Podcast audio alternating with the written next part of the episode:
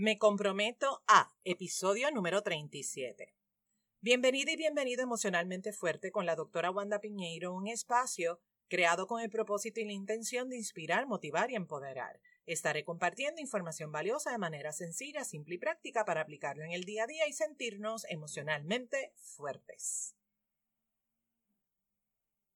Hola, ¿qué tal? ¿Cómo estás? Qué gusto. Una semana más aquí en Emocionalmente Fuerte. Ya estamos a 30 de diciembre. Eso es a un día para despedir el año.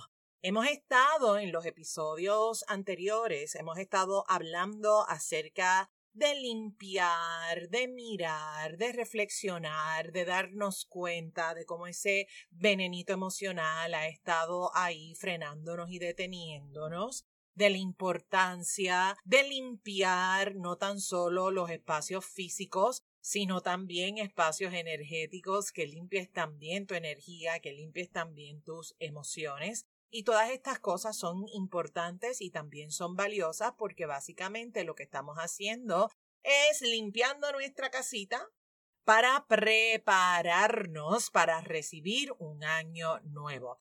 Y aunque cualquier momento, cualquier día es bueno para hacer esto, pues ya tú sabes, generalmente asociamos ese proceso para la venida del año nuevo. Así que vamos al mambo. Hoy vamos a estar hablando acerca de compromiso. Si lees la definición, básicamente te habla de que el compromiso es un acuerdo establecido entre unas personas en particular y tú también habla acerca de que el compromiso es una obligación. Ahora te pregunto, te pregunto, ¿cómo se siente esa palabra acuerdo? ¿Cómo se siente esa palabra obligación? Mira y sobre todo nota cómo tú te estás relacionando con ese término llamado compromiso. En mi experiencia, veo que muchos de mis clientes sienten el compromiso como si fuera una obligación. Oye, y desde ya, desde ya, cuando sentimos que algo es obligado, aquí entre tú y yo, ¿qué sucede? ¿Genuinamente lo haces? ¿Lo haces de tu corazón? O lo haces con las muelitas de atrás. Muchas veces esa palabra de obligación lo sentimos como una presión. ¿Qué tal si empezamos a relacionarlo de una manera diferente con esa palabra llamada compromiso? Y la empezamos a mirar como un acuerdo, un acuerdo que tú haces primeramente contigo un acuerdo de que algo se manifieste, de que algo se dé, de que algo se concrete. Un acuerdo que estás haciendo para tu beneficio y para el beneficio de alguien más. Entonces, este episodio es para que te relaciones de una manera saludable con ese término de compromiso. Viene, ya estamos a 30 de diciembre, resoluciones de nuevo año. Y resoluciones tiene que ver con esa oportunidad de tú comenzar algo nuevo. ¿Qué te invito? Que tu resolución de nuevo año sea ser congruente. Ser congruente con tu palabra, ser congruente con tus acciones. Porque si miras bien todas las dificultades que tú has tenido en la vida, con respecto a tus compromisos tiene que ver con la incongruencia. Digo una cosa y hago la otra. Fíjate cuántas veces tú dices, claro que sí, lo voy a hacer, ahora lo voy a hacer. ¿Cuántas veces dices una cosa y haces la otra? Incongruencia. ¿Qué es lo que hay detrás de esa incongruencia? Hay un pensamiento que te está frenando, hay una emoción que te está deteniendo, hay algo que está saboteando de una manera u otra tu compromiso. Y posiblemente tiene que ver que estás viendo el compromiso como una obligación versus verlo como un acuerdo de que algo se manifieste, un acuerdo que tú tomaste que era importante para ti o que era importante para alguien más. Así que nota cómo estás tú con este término de compromiso, de comprometerte con algo. Te pregunto, ¿se te hace fácil cumplir los compromisos que tienes con los demás? ¿O se te hace más fácil cumplir con esos compromisos que tienes contigo mismo, contigo misma? ¿O ahí es donde tienes la dificultad? Quizás lo que tú dices que vas a hacer para otra gente se manifiesta, lo haces para los demás, pero se te olvida el compromiso que tienes de ti para ti. Entonces es importante que te preguntes qué es lo que hay detrás de esa manera que tienes de alejarte de los compromisos que haces de ti para ti, versus que se manifiesten los compromisos que haces con las demás personas. ¿Cuál es esa tendencia cuando tú estableces un compromiso? ¿Te distraes en el camino? ¿Tú eres capaz de cumplirte a ti? Entonces, ya hemos estado en este proceso de limpieza importante decir ya basta, ya basta esas maneras de sabotearte, ya basta esas maneras de quitarte, ya basta de esa incongruencia, Genuinamente pregúntate cuál es tu compromiso contigo, con tu vida, qué es lo que quieres crear. Porque para el año nuevo queremos establecer nuevas metas, nuevos sueños. Ahora te dejo saber que esas metas y esos sueños no se van a manifestar si tú no trabajas con tu compromiso, si tú no trabajas con esas maneras sutiles que tienes para sabotearte. Y sí, me escuchaste bien, eres un ser humano al igual que yo. Nos saboteamos de maneras finas, de maneras bien sutiles, nos saboteamos. Algunas veces nos damos cuenta cuando nos estamos saboteando, en otros momentos no nos damos cuenta. ¿Qué quieres empezar a hacer? empezar a hacerte consciente de esas maneras en que tú te estás saboteando. Agarra lápiz y papel. ¿Cuáles han sido en los últimos tres meses esos compromisos que hiciste de ti para ti? Levantarme temprano, hacer unas llamadas, cuidar de tu salud, hacer tu rutina de amor propio. O sea, tantos acuerdos que tenemos en el día a día, genuinamente, todos esos acuerdos son para ti o son para otras personas. ¿Qué es lo que está sucediendo? ¿Qué es lo que está pasando? ¿Se está manifestando o no se está manifestando? Y empieza a darte cuenta de cuáles son esos pensamientos que se instalan en tu cabecita que ponen ese freno y cuáles son esos pensamientos que también te inspiran a moverte, a crear ese compromiso que hiciste para ti en ese día o en ese momento.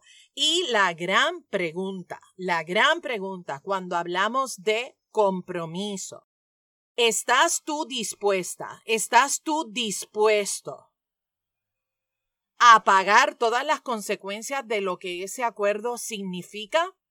Porque quizás por ahí es donde está el trabajo que te toca hacer.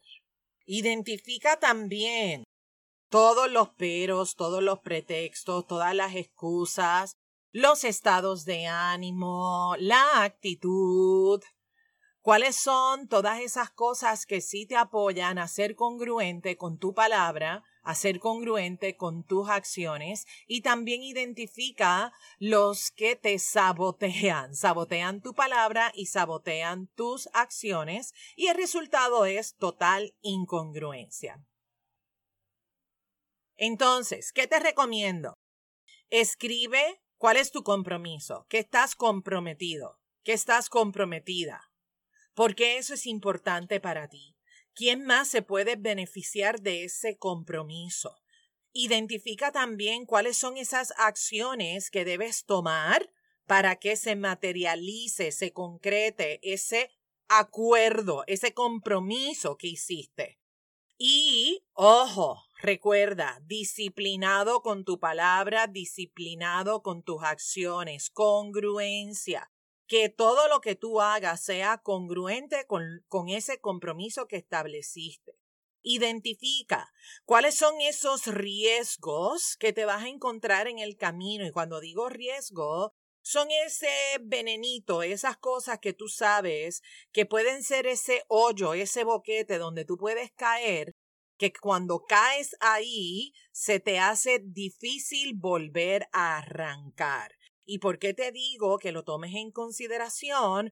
Oye, porque los acuerdos son acuerdos maravillosos. Pero no no es algo que tú vas a lograr en 3, 2, 1 mágico. Oye, vas a tener unos acuerdos que van a ser fresita con chocolate, fáciles para ti cumplir y vas a tener otros acuerdos.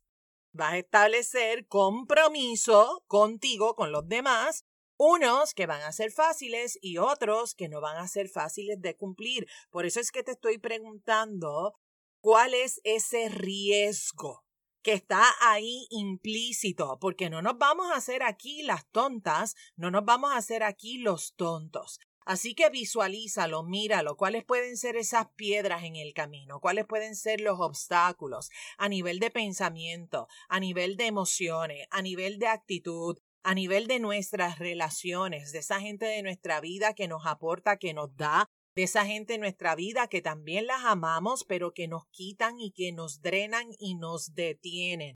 Así que evalúa cuáles son todos esos riesgos que hay a tu alrededor.